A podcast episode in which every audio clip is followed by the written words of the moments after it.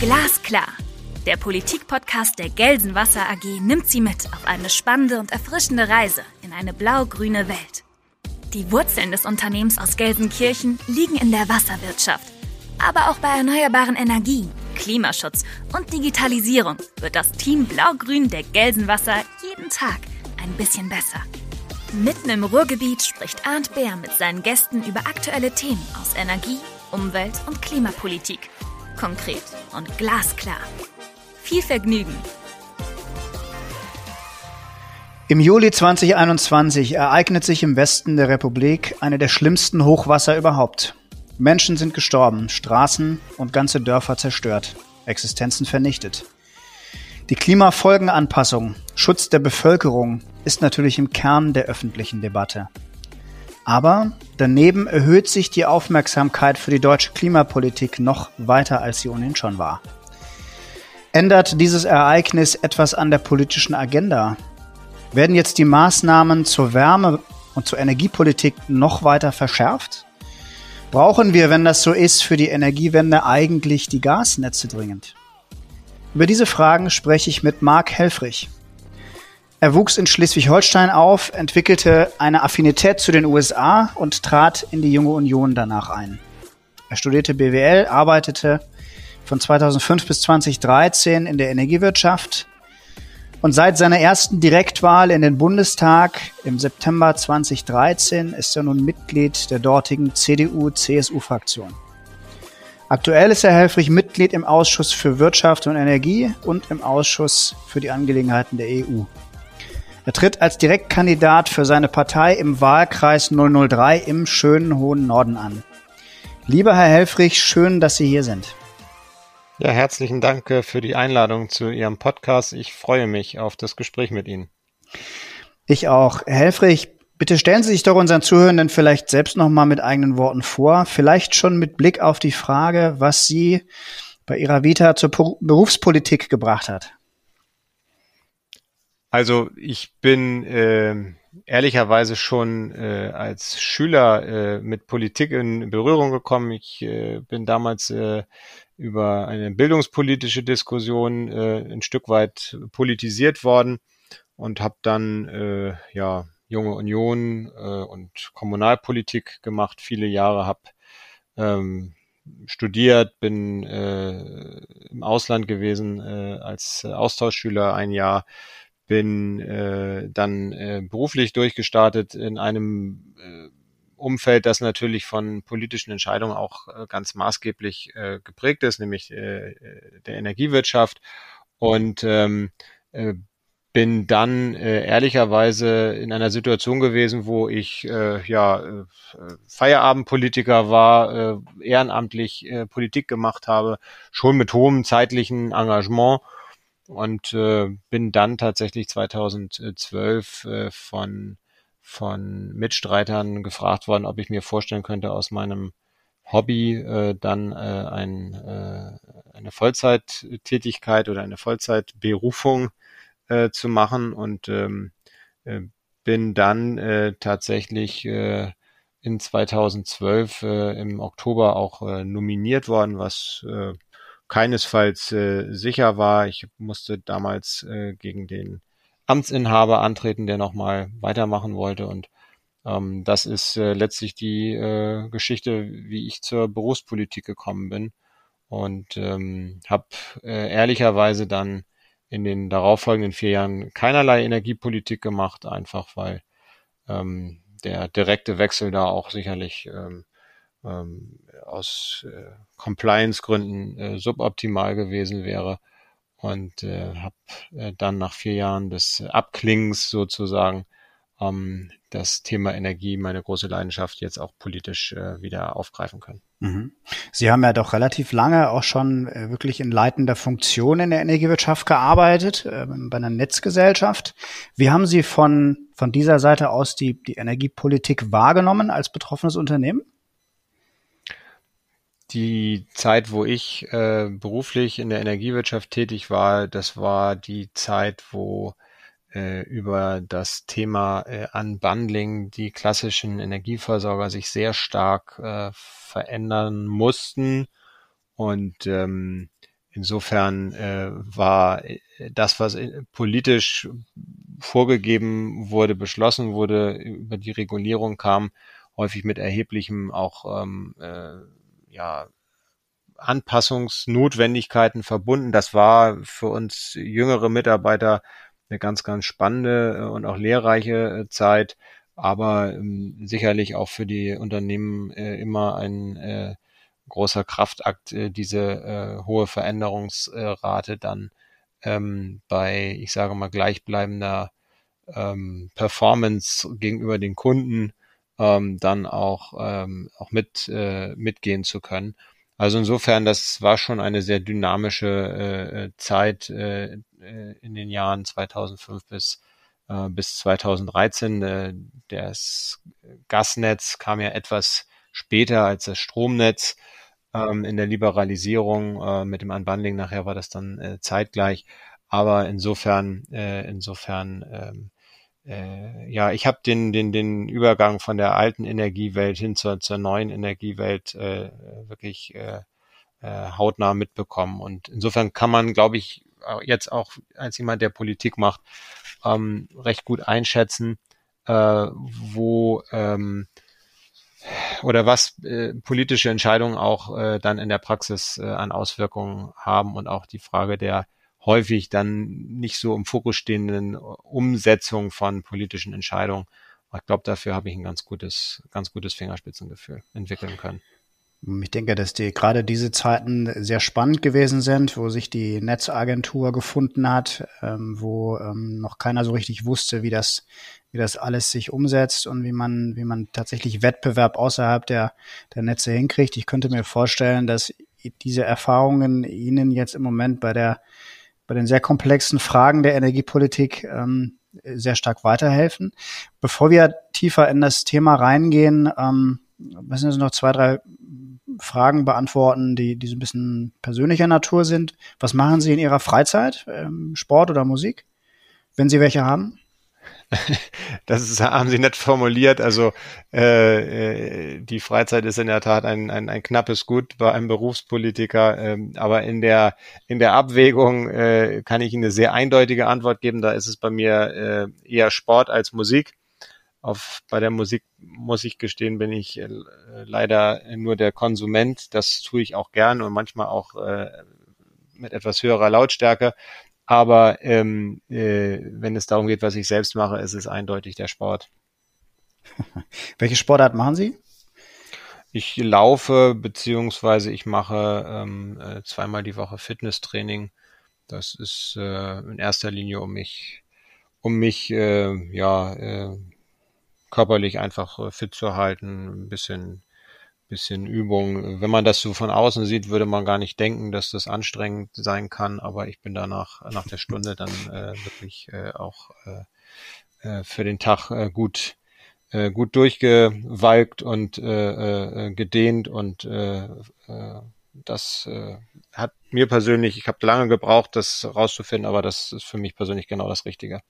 Es gibt ja in Berlin auch einiges an, an Studios, wobei die im Moment natürlich alle zu sind, glaube ich. Ne? Wir nehmen jetzt gerade im August auf. Ja, ich habe, äh, das war sehr schön. Ich habe äh, tatsächlich ähm, äh, in Berlin ähm, eine Trainerin, wo ich im Studio trainiert habe und die hat dann, als Corona äh, losging, gesagt, du, ich mache das, äh, biete das auch online an und ähm, äh, ich habe für mich festgestellt, dass das wunderbar geht und insofern kann ich ähm, dann insbesondere, wenn ich zu Hause bin, ähm, äh, auch dieses äh, Online-Training äh, jetzt äh, weiter nutzen und ähm, bin in Berlin tatsächlich in der luxuriösen Situation, dass in meinem Haus, wo ich äh, meine kleine Zweitwohnung habe sozusagen, äh, unten das Studio ist, also das Sportstudio, wo ich einfach runtergehen kann. Ähm, das äh, ist äh, wirklich eine äh, Luxussituation, um dieses Thema Sport gut gut äh, morgens in den Tagesablauf reinbauen zu können. Mhm.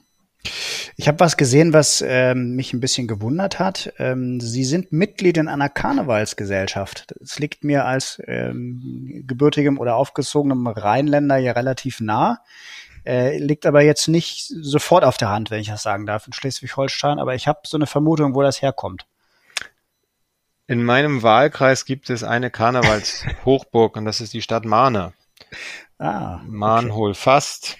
Das äh, ist äh, seit ja, vielen Jahren hier äh, in der Region äh, ein großer Anziehungspunkt, auch für Menschen, die gar nicht Karne, sich als Karnevalisten verstehen.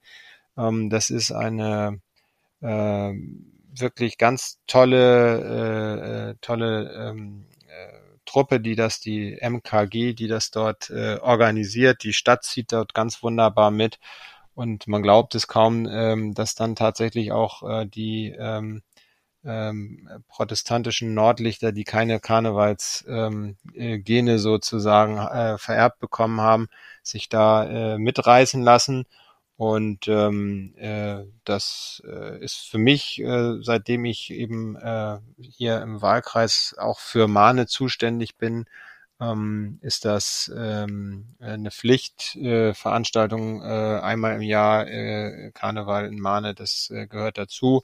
Das macht auch äh, mit der Truppe dort unheimlich viel Spaß. Das Einzige, aber das ist nun mal so, äh, ist die aus meiner Sicht völlig unpassende Jahreszeit. Wir haben ja da also äh, wettertechnisch, aber das wird im, im Rheinland nicht anders sein. Da haben sie häufig auch mal Situationen gehabt, wo sie überlegen mussten, äh, Umzüge abzusagen. Ähm, äh, das ist immer der Risikofaktor dabei. Aber ich äh, äh, muss sagen, das ist eine, eine Gruppe, die einfach ähm, es versteht, äh, auch Nicht-Karnevalisten ganz schnell zu integrieren und davon zu überzeugen, dass das eine, eine tolle Veranstaltung ist. Und ähm, ich finde sowas einfach ähm, äh, wichtig, dass äh, sowas, äh, was im Wesentlichen ehrenamtlich dann auch äh, gestemmt wird, dass das äh, auch äh, unterstützt wird und deswegen bin ich dort äh, dann auch Mitglied geworden. Ah, das, dann lag ich etwas schief. Ich hatte die Vermutung, es hängt mit ihrer beruflichen Zeit in Düsseldorf zusammen, von der ich gesehen hatte. Ja, äh, nein, das, äh, das ist, Düsseldorf hat es nicht geschafft. Mahne hat es geschafft, mich da reinzuziehen in das Thema Karneval. Ähm, Sie haben, Sie betonen auf ähm, Ihren Internetauftritt, also auf Ihrer Homepage, die ich, die ich toll finde, weil Sie sehr viel über sich erzählen, ist auch nicht selbstverständlich. Ähm, betonen Sie, äh, dass Sie eine große Affinität zu den USA haben. Äh, wie kommt das? Ich habe als Austauschschüler ein Jahr dort äh, gelebt und ähm, kann äh, sagen, ich habe in jeder Hinsicht von diesem Jahr ähm, viel Gutes gehabt, habe dort wunderbare Menschen kennengelernt, mit denen ich äh, heute noch äh, befreundet bin. Ähm, äh, meine äh, ehemalige Gasttante, also das ist äh, sozusagen von der Familie, wo ich gelebt habe, die von dem Vater, von meinem Gastvater, die Schwester, die ist gerade auch wieder zu Besuch, weil jetzt es äh, seit kurzem wieder möglich ist, dass äh, US-Amerikaner äh, nach ähm, ähm, Europa oder in die EU einreisen können. Und ähm, also insofern einfach äh, eine, eine äh, ganz besondere Lebenserfahrung und ähm, äh, habe eben in diesem Jahr auch das, das Land sehr intensiv kennenlernen können mit, mit äh, einer Kultur, die zwar unserer ähnlich ist, aber an vielen Punkten ja dann doch äh, auch äh, ganz anders äh, äh aufgestellt ist. Und ähm, das ist äh, für mich äh, äh, im Nachhinein äh, einfach eine unheimliche Bereicherung und äh, ich freue mich auch, äh, dass wir als Bundestag ähm, tatsächlich über ein Patenschaftsprogramm auch Austauschschüler ähm, äh, über ein Stipendium äh, in die Vereinigten Staaten ähm, entsenden können und ähm, macht das also auch äh, aus, aus voller Überzeugung, weil ich glaube, dass das äh, unheimlich wichtig ist, ähm, äh, wenn man diese persönlichen, diese persönlichen äh, Verbindungen und, und auch Erfahrungen äh, sammeln kann. Und die amerikanische Kultur ist halt auch sehr, ähm, äh, sehr ähm, offen, sehr welcoming. Ähm, äh, das äh, habe ich immer so erlebt in der Begegnung mit, mit den äh, Amerikanern ähm, dass sie sich freuen, wenn, äh, wenn ein Europäer zu Besuch ist, dann versuchen sie äh, im Gedächtnis zu kramen, ob die Großmutter oder die Urgroßmutter aus Deutschland oder aus Italien oder wo auch immer herkam. Es gibt also immer diese, diese Verbindung. Und es ist halt ein Land, das ähm, äh, ja äh, in der in der Mentalität von ähm, äh, Let's do it äh, eben auch sehr ähm, innovationsfreudig ist, sehr ähm, äh, ja auch Fehler verzeihend ist. Und äh, insofern, ähm, ich habe äh, ja eine hohe, eine hohe Dankbarkeit und, und auch Affinität, was die Vereinigten Staaten betrifft und habe umso mehr, das kann man ja auch äh, dann sehr offen sagen, in den äh, Jahren, ähm, äh, wo äh, Donald Trump äh, Präsident der Vereinigten Staaten war, ähm, auch äh, entsprechend mitgelitten. Mhm. Und ähm, aber Herr äh, Trump kommt ja wieder, ne? Haben wir jetzt zwei Jahre Ruhe oder drei noch? Das ist ja glücklicherweise äh, äh, äh, keinesfalls äh, keinesfalls äh, äh, sicher. Äh, er wird es äh, versuchen und ich sage mal, man muss äh, man muss schon äh, sich im Klaren sein, dass äh, Donald Trump ähm, ein Phänomen ist. Es ist nicht nur ein Kandidat, sondern es ist schon ein Phänomen, äh, hinter dem ja äh, auch Millionen von äh, Wählerinnen und Wählern äh, äh stehen. Ähm, äh, Joe Biden hat mehr Stimmen auf sich vereint. Er hat glücklicherweise auch in den entscheidenden US-Staaten ein paar Zehntausend Stimmen mehr auf sich vereinen können. Ähm, aber das, die absolute Anzahl an Stimmen für Donald Trump war die zweitgrößte jemals in der US-Geschichte abgegebene Anzahl Stimmen für einen US-Präsidenten ja. oder einen Kandidaten. Ja, na, das muss man einfach zur Kenntnis nehmen, in der Tat. Ja. Ähm, es gibt eine Sache, die natürlich auch mit Donald Trump oder mit dem äh, Phänomen eng verbunden ist. Das ist die extreme Zuspitzung äh, jetzt gerade im Wahlkampf äh, oder die politische Art und Weise des Dialoges. Jetzt befinden wir uns im August äh, 2021, also im deutschen Bundestagswahlkampf, der glaube ich, immer noch auf einem ganz anderen inhaltlichen und konfliktären Niveau abläuft als in Amerika. Aber es ist, scheint schon zugespitzter zu werden, gerade so in den sozialen Medien. Ist mein Eindruck, zumindest persönlich. Reizt Sie Wahlkampf äh, oder reizt Sie eigentlich mehr so die inhaltliche Arbeit?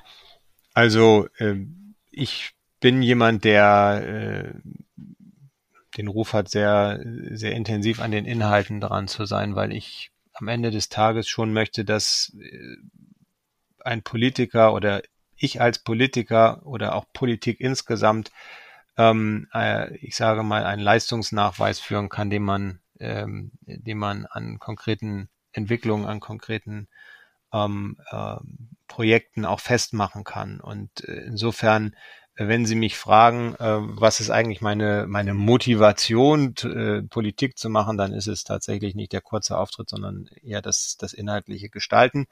Ähm, aber ich habe diese, äh, ich sage mal, Sozialisation der jungen Union und da gehört Wahlkampf eben auch dazu und äh, wenn man das nicht mag, dann ist man auch als Politiker, ähm, äh, dann hat man zumindest alle vier Jahre eine schwere Zeit. Und äh, also insofern, ich äh, äh, freue mich jetzt auf den Wahlkampf. Es ist alles vorbereitet und äh, das Einzige, was wir, was wir immer nicht in der Hand haben, ist das äh, Thema Wetter. Ähm, kommen wir ja vielleicht auch gleich noch äh, in einem weiteren Gespräch äh, zu äh, bestimmten Wetterereignissen und wie die äh, einzuordnen sind. Aber ähm, äh, ich äh, habe ein tolles Team da um mich. Das, das, wird, das wird jetzt eine sehr intensive Zeit. Äh, Mitte August geht es los. Also in wenigen Tagen ist, ist der heiße Wahlkampf. Und ähm, äh, die Frage nochmal äh, zum Thema Polarisierung. Ähm, wenn ich ehrlich bin, kann ich mich an Wahlkämpfe und auch an Wahlkampagnen erinnern, die früher viel, viel ähm, sich viel mehr äh, auch äh, zugespitzt mit dem politischen Gegner beschäftigt haben. Ich habe den Eindruck, unsere äh, offizielle äh, Wahlkampagnen sind äh, eher weichgespülter als in der Vergangenheit. Ähm, was Sie äh, sagen, ist sicherlich das, was so im, in den sozialen Medien passiert und wie man da sozusagen auch ähm, miteinander oder gegeneinander agiert. Ähm, da passieren in der Tat Dinge, die ich für befremdlich halte, weil sie auch gar nicht mehr darauf ausgerichtet sind, dass man Argumente austauscht, dass man miteinander ringt im, im, im positiven Sinne, sondern eigentlich nur noch dem anderen irgendwas Böses äh, zu unterstellen oder irgendwie ihm äh, möglichst da in, in, Misskredit äh, zu bringen. Äh, da gibt's gefühlt so eine, äh, ich sage mal, die offizielle äh, Wahlkampagne, die im Vergleich zu den Zeiten von Franz Josef Strauß oder äh, wie auch all die Altvorderen hießen, eher weichgespült ist. Und dann gibt es aber in den sozialen Medien tatsächlich ähm, auch genau die Gegenbewegung. Ich kann für mich sagen, toi, toi, toi, dass meine Facebook-Community, ähm, äh, da geht man pfleglich miteinander um. Ich sehe das aber bei manchen Kollegen, wenn die bei völlig harmlosen Posts, also wirklich hasserfüllte äh, Kommentare darunter ernten, wo ich mich manchmal frage, wo kommt sowas her? Da passieren schon befremdliche Dinge. Mhm. Kommt mir auch so vor, wobei das in der Tat, glaube ich, eher ein Ausschnitt ist. Also auch in Medien gab es auch mal so das ein oder andere, aber es ist in der Tat äh, wahrscheinlich eher rudimentär. In den sozialen Medien ist es vielleicht auch eine Bubble, die sich dann gegenseitig selbst befruchtet. Wenn Sie das Wetter ansprechen, das ist natürlich etwas, was ähm, jetzt gerade im Moment, aber auch in den nächsten Monaten allgegenwärtig ist.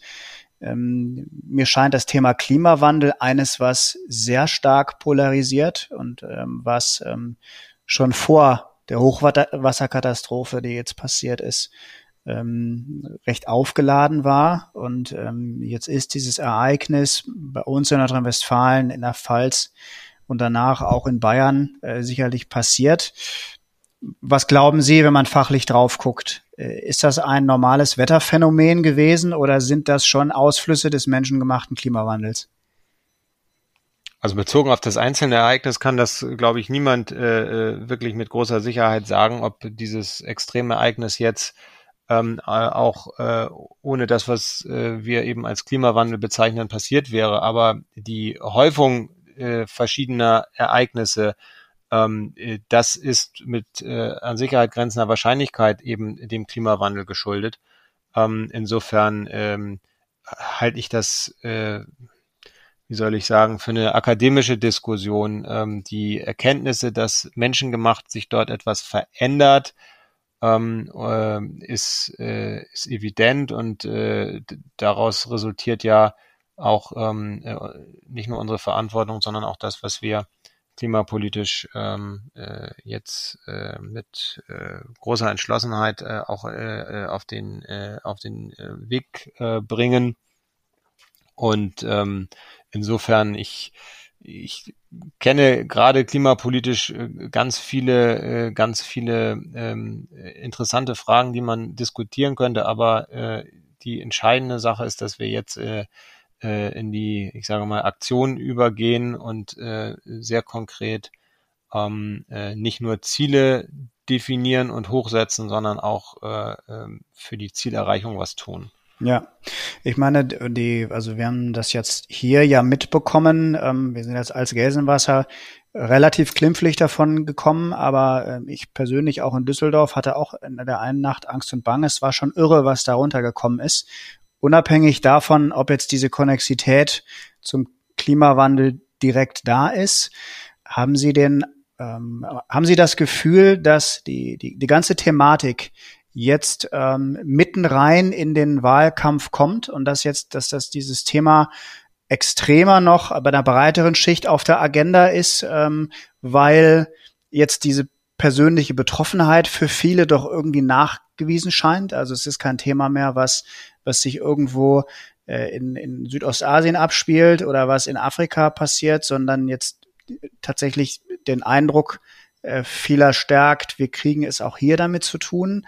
Ist das etwas, was jetzt bleibt die nächsten Wochen äh, als, als Top-Thema oder glauben Sie, dass, ähm, dass das nichts ändert? Also das Thema war ehrlicherweise schon vor auf einem, auf einem hohen äh, Level, ähm, was ähm, die äh, Priorität auch bei den äh, Wählerinnen und Wählern oder bei den Bürgerinnen und Bürgern ähm, äh, betrifft.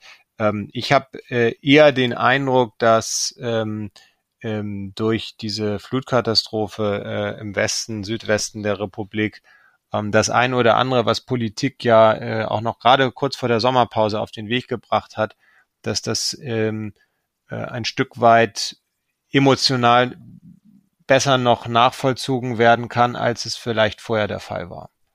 Äh, ich habe durchaus, äh, nachdem wir jetzt vor der Sommerpause ja nochmal das Klimaschutzgesetz äh, nachgeschärft haben, ähm, viele kritische Kommentare auch bekommen im Sinne von Mensch, Leute, übertreibt es nicht und äh, wisst ihr eigentlich, was das konkret bedeutet? Und ähm, ich habe da den Eindruck, dass das ein oder andere verstummt ist, äh, weil man eben tatsächlich mit diesen furchtbaren Bildern äh, konfrontiert äh, ist und äh, eben ähm, äh, sich allen, auch die sich da jetzt nicht äh, tagtäglich mit beschäftigen, äh, schon äh, äh, schwant, dass das eben äh, Teil eines einer großen Entwicklung ist, die jederzeit auch an anderer Stelle zuschlagen könnte. Verstehe ich Sie im Grunde so, dass auch so die, die Aussagen ähm, von unserem Ministerpräsidenten Laschet zu werten sind, der ja auch Kanzlerkandidat ist, der sehr kritisch zitiert worden ist zum Teil, weil er gesagt hat, ähm,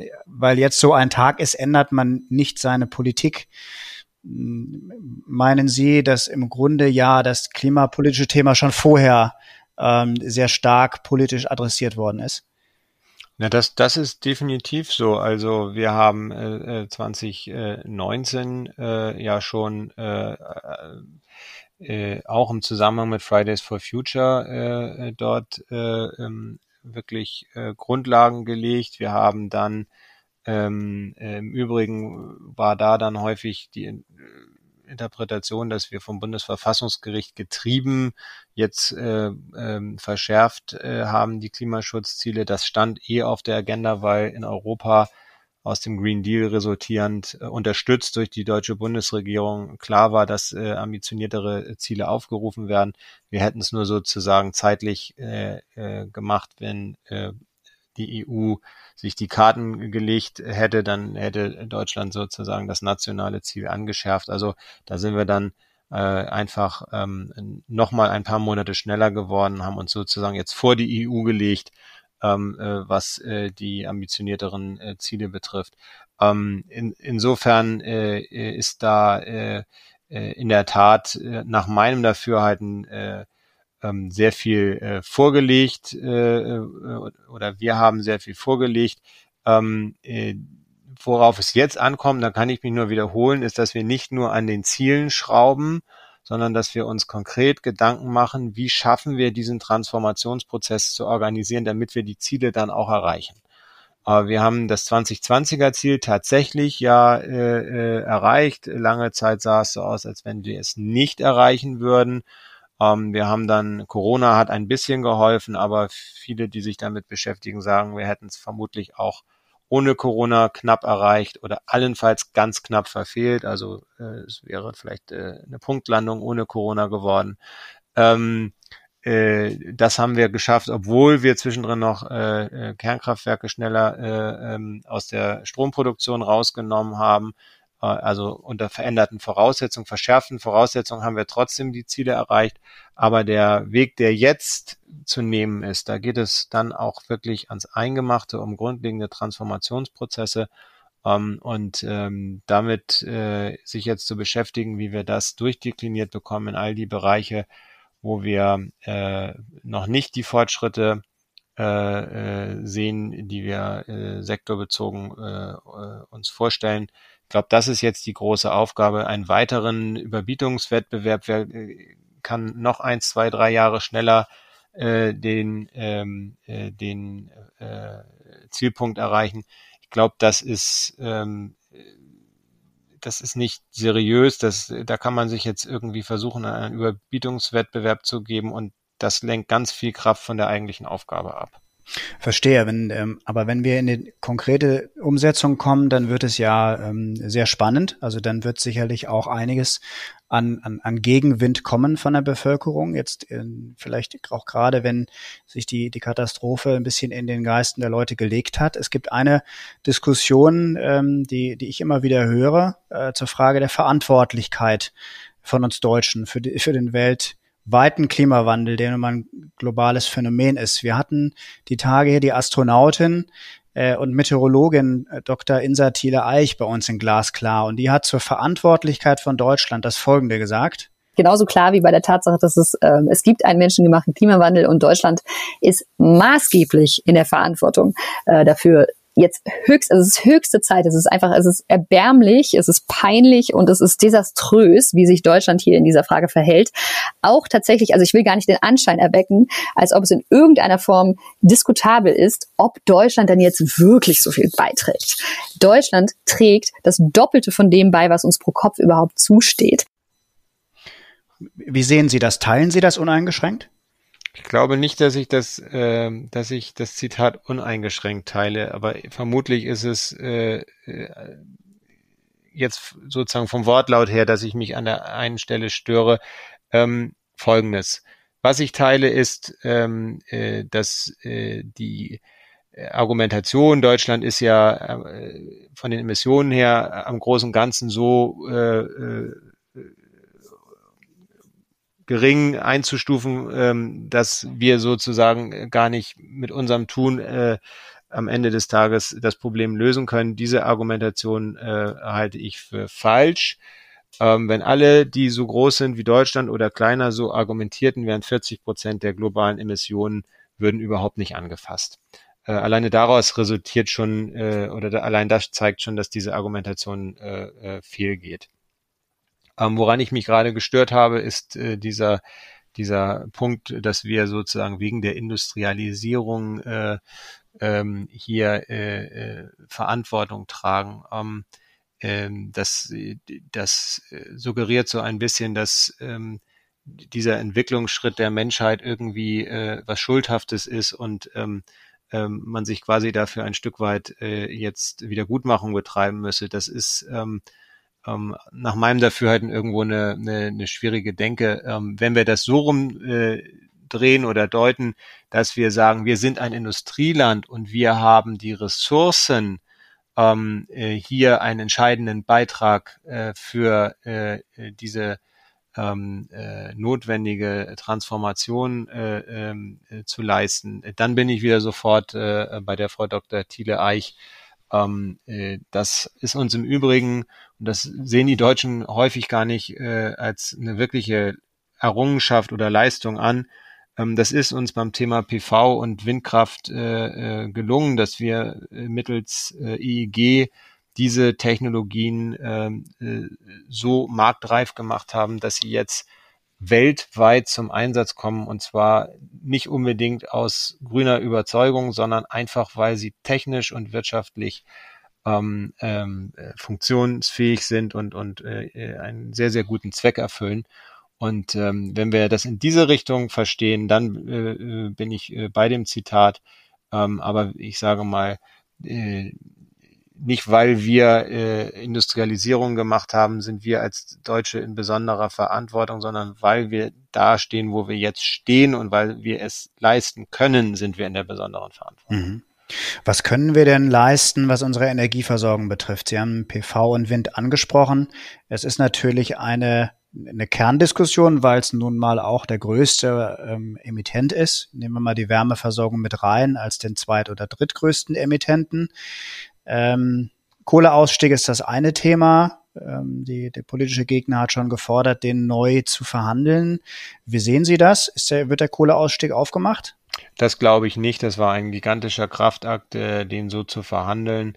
Ähm, wir werden, äh, wir werden sicherlich äh, über ähm, äh, den CO2-Emissionshandel ähm, und äh, die verschärften Ziele auf europäischer Ebene werden wir sicherlich erleben, dass äh, an der einen oder anderen Stelle es vielleicht auch noch schneller geht, als das in dem Kohleausstieg äh, vereinbart ist. Ähm, aber ich glaube nicht, dass man das Paket als solches jetzt nochmal nochmal aufschnüren wird. Ähm, wichtig ist bei der, bei der Frage der Energieversorgung äh, auch eine Verlässlichkeit für alle Beteiligten. Und deswegen können wir nicht im, im, im Halbjahresrhythmus äh, äh die Grundlagen ähm, äh, ständig neu ausrichten. Ähm, ich glaube, äh, wir haben jetzt äh, eine, eine Grundlage für den Kohleausstieg und äh, über das Thema CO2-Bepreisung ähm, kann es durchaus sein, dass wir in der Realität, äh, und das ist auch meine Erwartungshaltung, dass wir in der Realität erleben, dass, dass es noch schneller geht. Ähm, aber ähm, das Ganze, äh, das Ganze würde ich nicht als eine Neuverhandlung des Kohleausstiegs äh, äh, ähm, interpretieren oder, mhm. oder sehen. Wenn es über den, den Emissionshandel schon automatisch geht, dann haben wir aber natürlich einiges an Gigawatt, was ersetzt werden muss. Ähm, da Sie sich ja sehr gut mit der Strombranche auskennen, dem Teil, glauben Sie, dass äh, über Erneuerbare die Kernenergie und die Kohle ersetzt werden wird? Sind wir da schnell genug oder äh, werden wir Gaskraftwerke nachbauen müssen? Und wenn ja, brauchen wir da einen finanziellen Anreiz? Ich nehme jetzt das böse Wort Kapazitätsmarkt mal nicht in den Mund. Bei der, bei der Frage der Gaskraftwerke, äh, selbst wenn wir den erneuerbaren Ausbau schnell genug realisieren, ähm, brauchen wir natürlich für äh, Zeiten der äh, sogenannten Dunkelflaute ähm, äh, entsprechende, entsprechende ähm, Erzeuger, die dann einspringen. Da kommen wir sehr schnell zu dem Thema äh, Gaskraftwerke, Spitzenlastkraftwerke, ähm, um die Volatilität äh, äh, auszugleichen, werden auch benötigt. Ähm, aber das ist natürlich nur eine äh, Option. Eine weitere Option sind Energiespeicher. Äh, und äh, was wir in diesem Zusammenhang natürlich auch brauchen, ist ähm, das, äh, was man als äh, Laststeuerung oder Demand-Side-Management ähm, äh, versteht, nämlich dass ich in Zeiten, wo ähm, das Angebot erneuerbarer Energie knapp ist, äh, gucke, dass ich möglichst äh, Anreize biete, dass äh, in solchen Phasen äh, eben dann auch äh, Verbrauch möglichst reduziert oder vermieden wird, wo das möglich ist. Ähm, das sind, äh, glaube ich, äh, die äh, Elemente, die es braucht. Was es auf jeden Fall braucht, und das ist auch äh, völlig unstrittig, ist äh, einen forcierten Ausbau der erneuerbaren Energien. Jetzt hat das Wirtschaftsministerium ja gerade den aktuellen Jahresbericht rausgebracht zur Versorgungssicherheit. Zur Überraschung mancher sagt er ja ganz klar, dass auch in Zukunft keinerlei Gefährdung bestehen wird.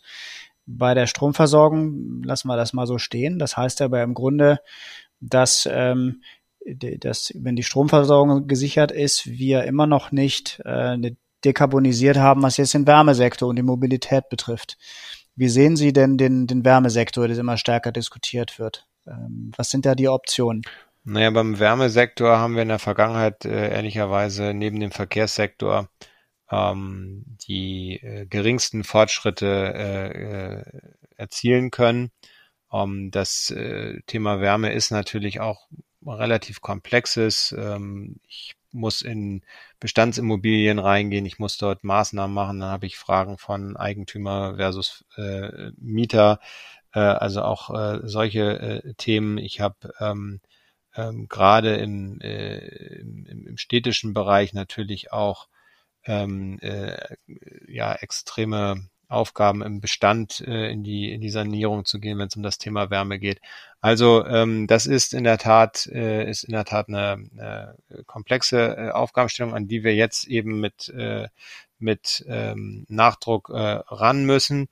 Ähm, und äh, da wird es nicht die One-Fits-All-Lösung geben. Äh, Im Neubau äh, wird es mit Sicherheit sehr viel im Bereich äh, auch mit äh, Wärmepumpen äh, geben ähm, aber wir haben eben äh, sehr viel im Bestand, wo ähm, sicherlich im Einzelfall auch äh, mit Wärmepumpen ähm, äh, gearbeitet werden kann, aber wo wir ähm, äh, gucken müssen, wie wir äh, Fernwärme äh, grün äh, gestalten, wie wir äh, im Übrigen auch da, wo es äh, eben eine klassische Gasversorgung gibt, gucken, dass müssen, dass wir eben äh, mit äh, erneuerbaren, gasförmigen ähm, Energieträgern äh, arbeiten. Das kann dann ein, äh, ja, ein synthetisches Methan sein. Das wäre de facto dasselbe ähm, wie eben fossiles Erdgas.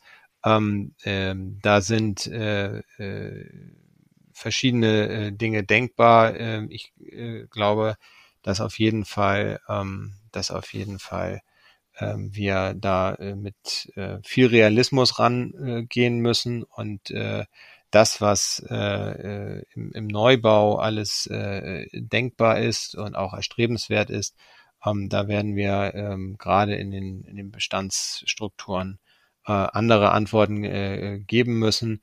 Um, äh, zu guter Letzt würde ich zumindest auch darauf hinweisen, dass natürlich auch das Thema Tiefengeothermie in bestimmten Regionen eine, eine Option ist. Also da werden wir ein relativ ähm, äh, buntes äh, Bild sehen und äh, ich bin mir sicher, dass ein Teil auch der Wärmeversorgung zukünftig mit mit ähm, mit gasförmigen äh, Energieträgern äh, ähm, verbunden ist. Wir haben im Moment eine doch vielleicht nicht, nicht übermäßig, aber doch aufgeladene Diskussion über, über die Gasversorgung, über die Gasnetze. Nehmen Sie das auch so wahr? Warum ist das im Moment so, dass man, äh, dass man doch von manchen Teilen sehr, sehr kritisch jetzt plötzlich auf die Gasnetzinfrastruktur zumindest auch guckt? Das wundert mich so ein bisschen. Also die ähm, Diskussion ist ja ähm, historisch so gelaufen, dass wir vor kurzem noch über so eine All-Electric Society gesprochen haben. Was heißt gesprochen? Ist, einige haben das propagiert, andere haben das mit Stirnrunzeln äh, sich angehört. Ich habe zu äh, letzterer Gruppe gehört und äh, wenn man sich dann anschaut, wie wir in den letzten wenigen Jahren eine ähm, ja ähm, Praxis äh, taugliche Verschiebung der Diskussion bekommen haben, dahingehend, dass zum einen mittlerweile ein Grundkonsens besteht, wir brauchen gasförmige und flüssige Energieträger, auch in der Zukunft. Wir brauchen zweitens, werden wir auch Energieimporte organisieren und realisieren müssen. Jetzt haben wir noch äh, in zwei Bereichen äh, äh, Diskussionen. Das eine ist der Bereich der der ähm, äh, Mobilität, insbesondere sozusagen der, der Pkw-Mobilität nenne ich sie mal. Äh, und äh, dann haben wir als zweites das Feld der Wärmeversorgung. Da gibt es in der Tat noch ähm, inhaltliche Differenzen, ähm, äh, die ja ein Stück weit noch Rückzugsgefechte auch beinhalten aus dieser großen Diskussion All Electric oder eben oder eben nicht.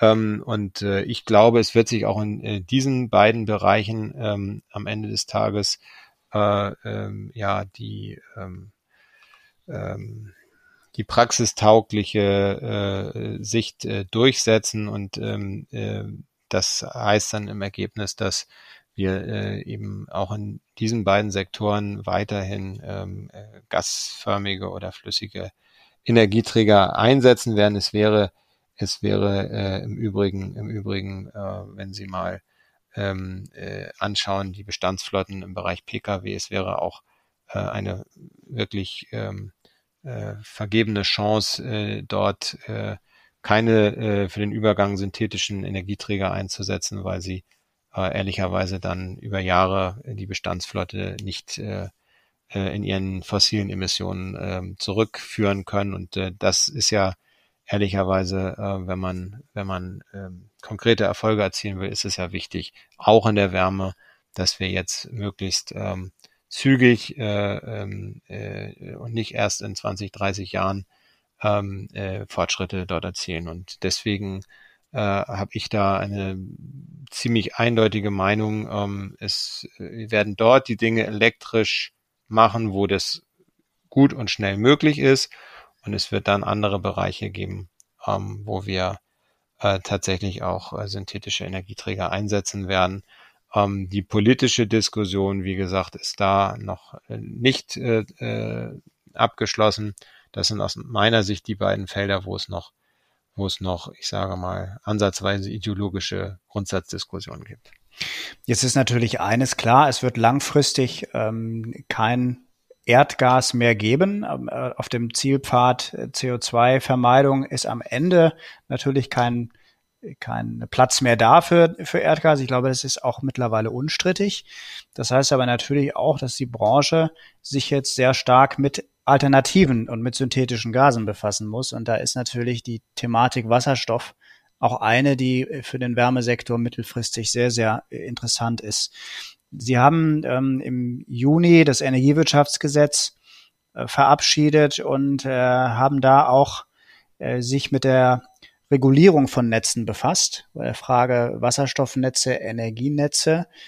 Äh, Sie haben sich für eine gemeinsame Regulierung eingesetzt. Ähm, wie, wie bewerten Sie, also warum warum ist das aus Ihrer Sicht der richtige Weg und wie, wie geht es jetzt weiter in der Thematik aus Ihrer Sicht? Also wir hatten eben ein großes Interesse, dass wir zum jetzigen Zeitpunkt äh, die Gasnetze und die Wasserstoffnetze nicht ähm, äh, sozusagen ähm, äh, regulatorisch auseinandertreiben.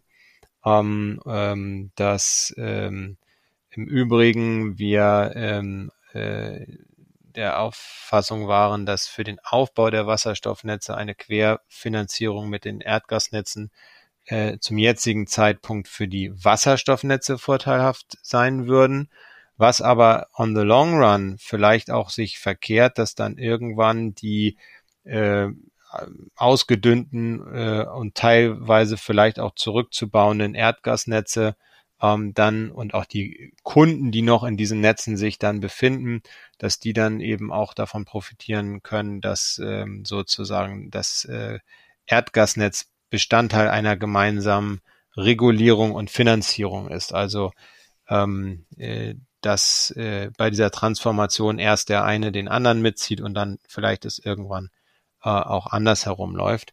Ähm, äh, interessanterweise ist es ja historisch so, dass äh, viele der Erdgasnetze aus den Stadtgasnetzen entstanden sind und Stadtgas äh, hatte einen sehr, sehr hohen Wasserstoffanteil. Also äh, äh, auch das ähm, äh, in der Entwicklung äh, der, äh, äh, ich nenne sie jetzt einfach mal Gasnetze in Deutschland, ähm, äh, zeigt, dass das also gar nicht irgendwie eine ganz ähm, ähm, abwegige Überlegung ist, sondern dass äh, das sozusagen im historischen Kontext vom Wasserstoff zum Methan, vom Methan zum Wasserstoff oder zu einem Gemisch aus Wasserstoff und Methan ähm, durchaus, äh, durchaus in sich schlüssig äh, ist. Ähm, wir haben das Problem gehabt, dass äh, äh, europäisches Energierecht äh, dem äh, äh, entgegensteht ähm, und äh, haben deshalb ähm, dann vor der Sommerpause ähm, äh, zum einen in einem Entschließungsantrag die Bundesregierung aufgefordert, sich auf europäischer Ebene dafür einzusetzen, dass eine gemeinsame Regulierung und Finanzierung von Erdgasnetzen und Wasserstoffnetzen möglich sein muss. Ähm, und ähm, zum anderen äh, auch äh, im Gesetz äh, auch nochmal die Bundesregierung verpflichtet, äh, uns äh, äh, entsprechende, entsprechende Vorschläge zu unterbreiten, äh, nachdem die europäischen ähm, äh, Rechtssetzungen äh, erfolgt sind, ähm, äh, wie wir dann ähm, äh, in diesem Sinne die Netze beisammen zu halten, wie wir dann ähm, da äh, entsprechend nochmal äh, auch das ENDG äh, anpassen können.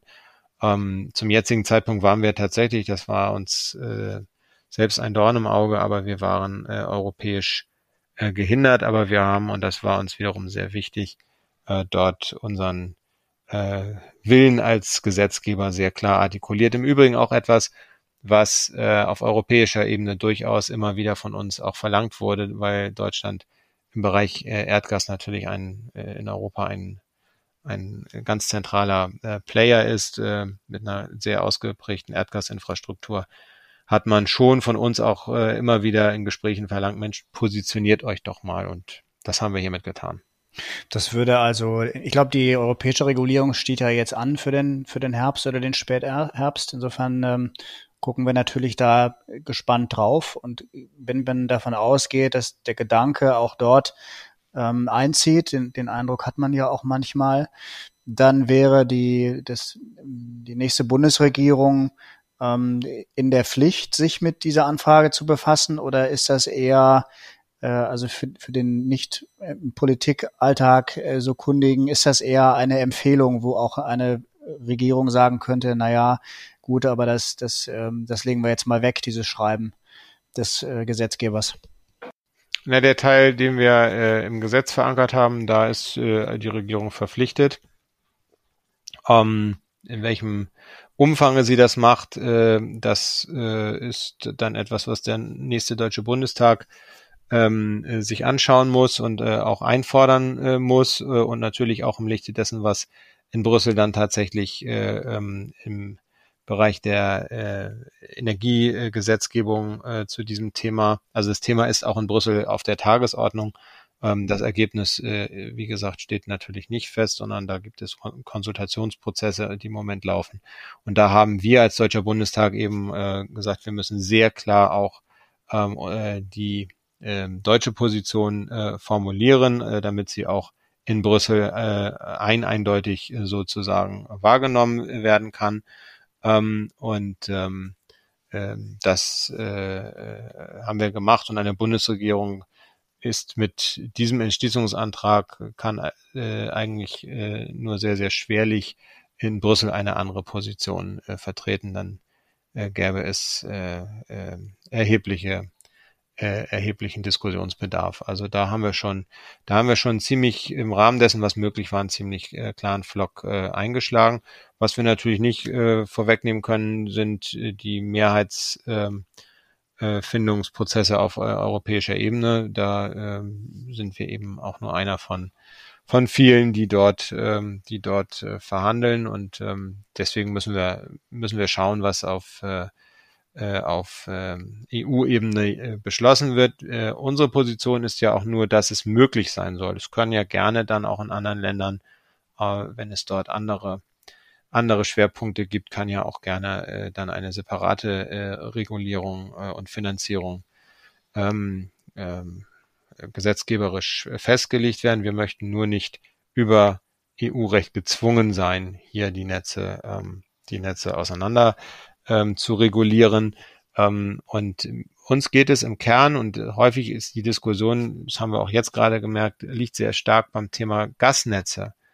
Äh, uns geht es äh, vor allem auch darum, dass wir bei den Wasserstoffnetzen den Hochlauf, den Ausbau bekommen, den wir äh, ähm, dringend benötigen.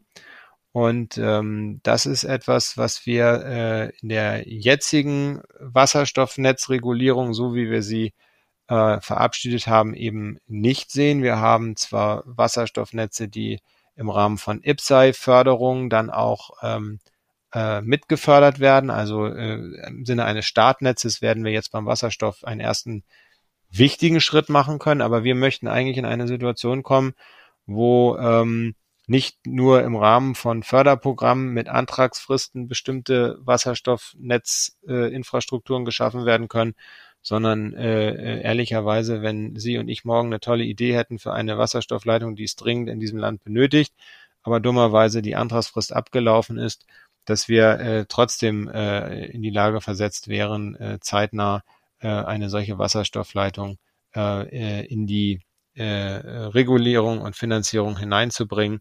Ähm, ich glaube, das ist, ähm, äh, das ist ganz wichtig, weil wir wollen ja eins nicht, dass uns das passiert, was uns damals beim EEG passiert ist, nämlich dass wir äh, uns auf die Erzeugungsseite konzentrieren und dann irgendwann feststellen, dass wir mit der mit der Transportinfrastruktur Jahre hinterherhinken. Das darf uns beim Wasserstoff nicht äh, wieder passieren. Ja, nicht ein absolut nachvollziehbarer Quervergleich. Mich wundert auch immer so ein bisschen die Argumentation der Quersubventionierung, weil es ja ehrlicherweise in anderen Märkten auch so gewesen ist und im Strom ja auch ein geschlossenes System ist, in dem Industrie und Endkunden nun mal zusammen äh, am selben System hängen und der Gaskunde, der hat ja auch eine Verpflichtung, sich zu dekarbonisieren. Insofern glaube ich schon, dass, dass es richtig wäre, im Rahmen der Regulierung die Wasserstoffumbaukosten da auch zu verorten. Ich glaube eher, dass es andersrum eine Quersubventionierung wäre.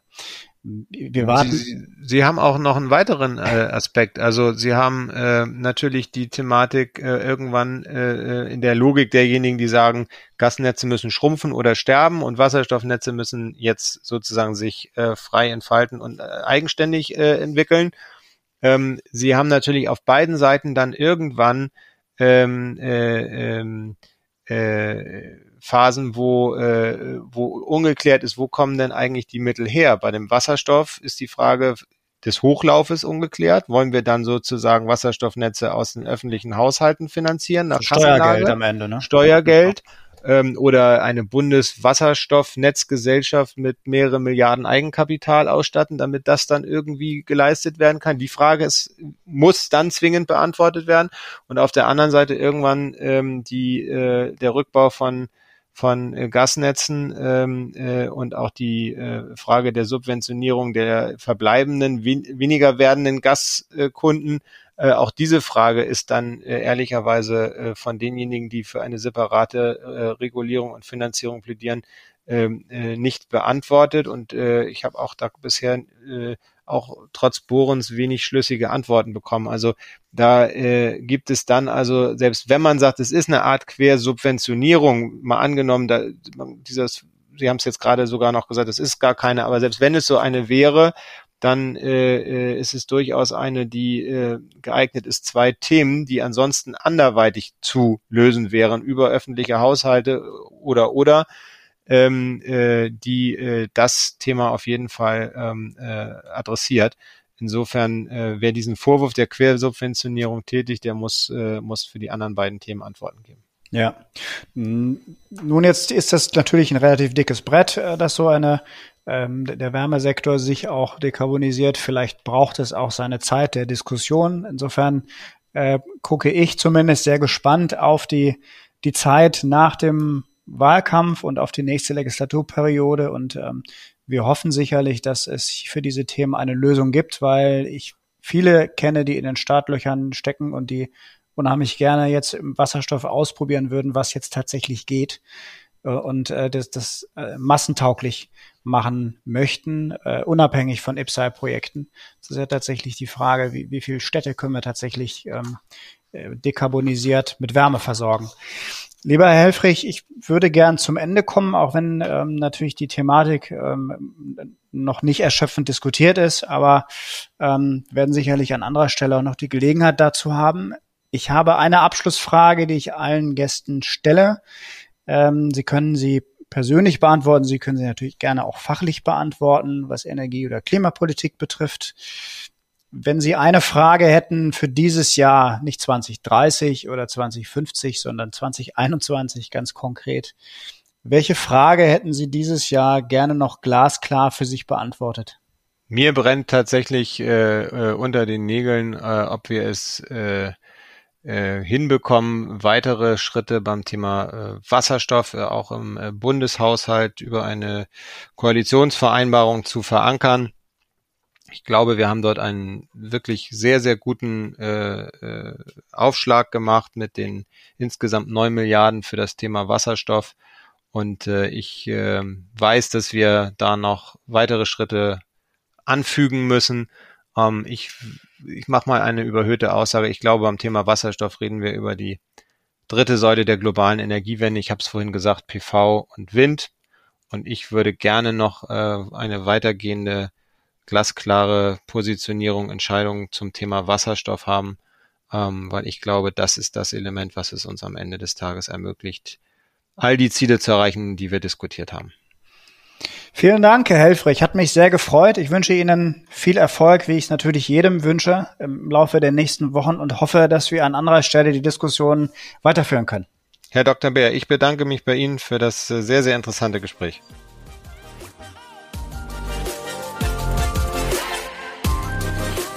Liebe Hörer, wenn Sie Fragen zu diesem Thema haben oder Hinweise oder mir Ihre Meinung dazu sagen möchten, dann schreiben Sie mir sehr gerne an redaktion.glasklar.ruhr. Auch über Lob, Kritik und Anregungen zu diesem Podcast freue ich mich natürlich. Schauen Sie gerne auch mal auf der Gelsenwasser Homepage nach weiteren Infos. Ich hoffe, dass Ihnen diese Folge gefallen hat und ich freue mich, wenn Sie bei der nächsten wieder dabei sind. Bis bald. Das war Glasklar der Politikpodcast der Gelsenwasser AG. Rund um Wasser, Energie, Klima und Digitalisierung. Wir hoffen, es hat Ihnen gefallen. Danke fürs Zuhören und bis zur nächsten Folge von Glasklar.